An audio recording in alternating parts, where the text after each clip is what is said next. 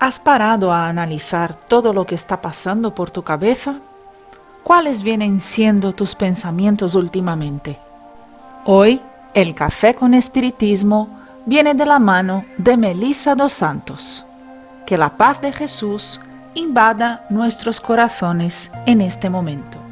Pablo, en la carta a los filipenses, en el capítulo 4, versículo 8, nos trae una colocación muy interesante.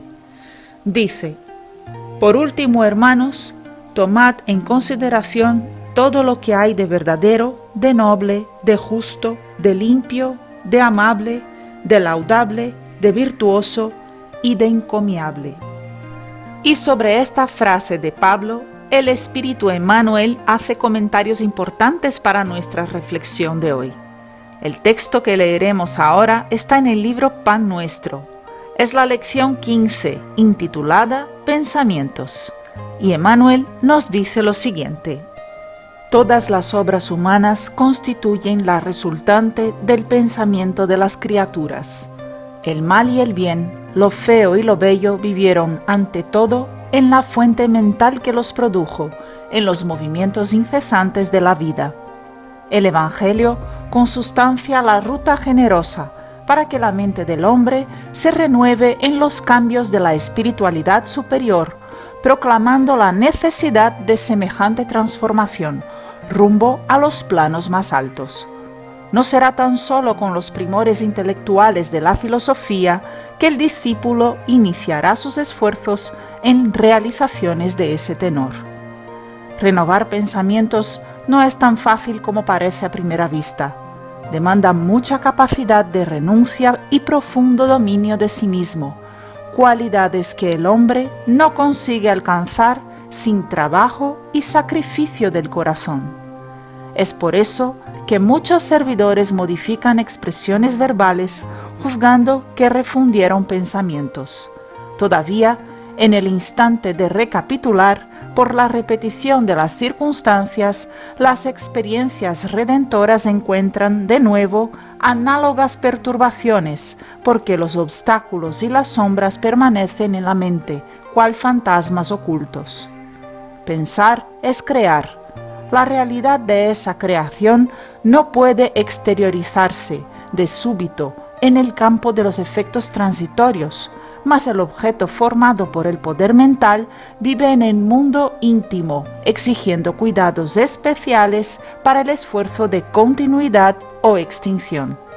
El consejo de Pablo a los filipenses presta sublime contenido.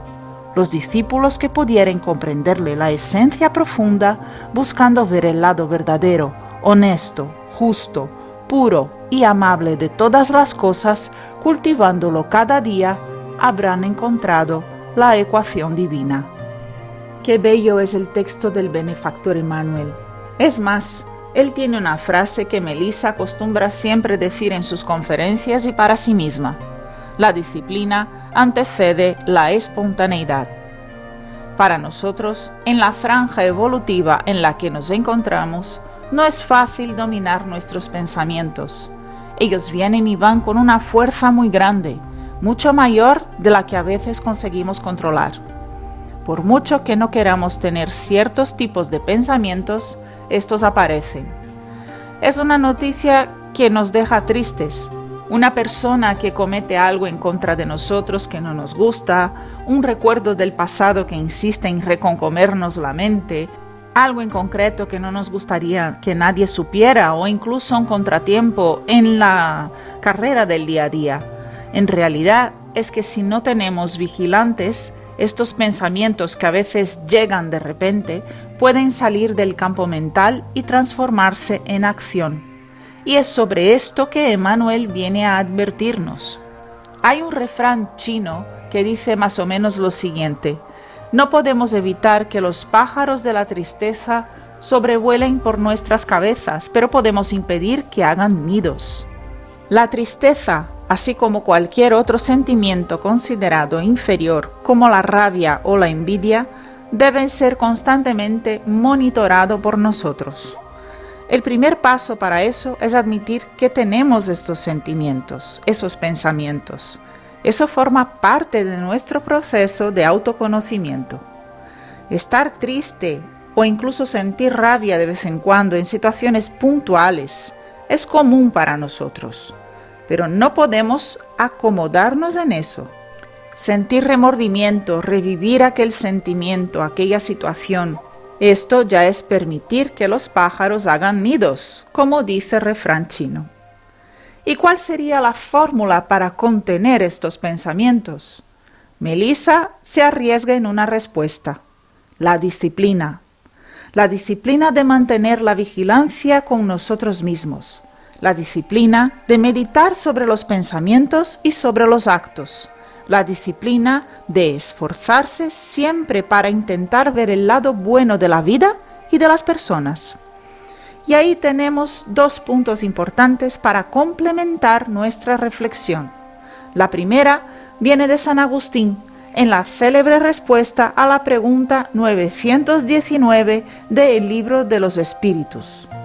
San Agustín dice, Haced lo que yo hacía cuando vivía en la tierra al concluir el día, interrogaba mi conciencia.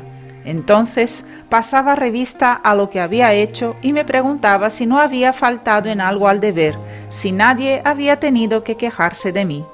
De ese modo, llegué a conocerme y pude ver lo que había para reformar en mí. Y el otro punto fue presentado por Pablo, en la que Emmanuel se inspiró para hacer ese texto y que nosotros hemos leído al principio de este podcast. Tomad en consideración todo lo que hay de verdadero, de noble, de justo, de limpio, de amable, de laudable, de virtuoso y de encomiable. Pensamientos positivos atraen cosas positivas. Oración con fe y amor atraen buenos espíritus. Buenas actitudes atraen buenas acciones. Y así en adelante. Estamos conectando el enchufe hacia donde estamos direccionando nuestras señales. Vamos a mantener nuestros pensamientos elevados. Vamos a orar más. Vamos a ver y a oír cosas buenas. Ser amables. Intentar ver el lado bueno y bello por todas partes. Apreciar la naturaleza y cultivar en nosotros la gratitud. La gratitud por todo lo que nos sucede Pensar es crear, nos advirtió Emmanuel en este texto. Que podamos crear un mundo maravilloso en nuestro corazón. Y no de utopía, no de palabras vacías, pero de certezas de que estamos al amparo del Maestro Jesús. Que así pueda ser. Y hasta el próximo episodio de Café con Espiritismo.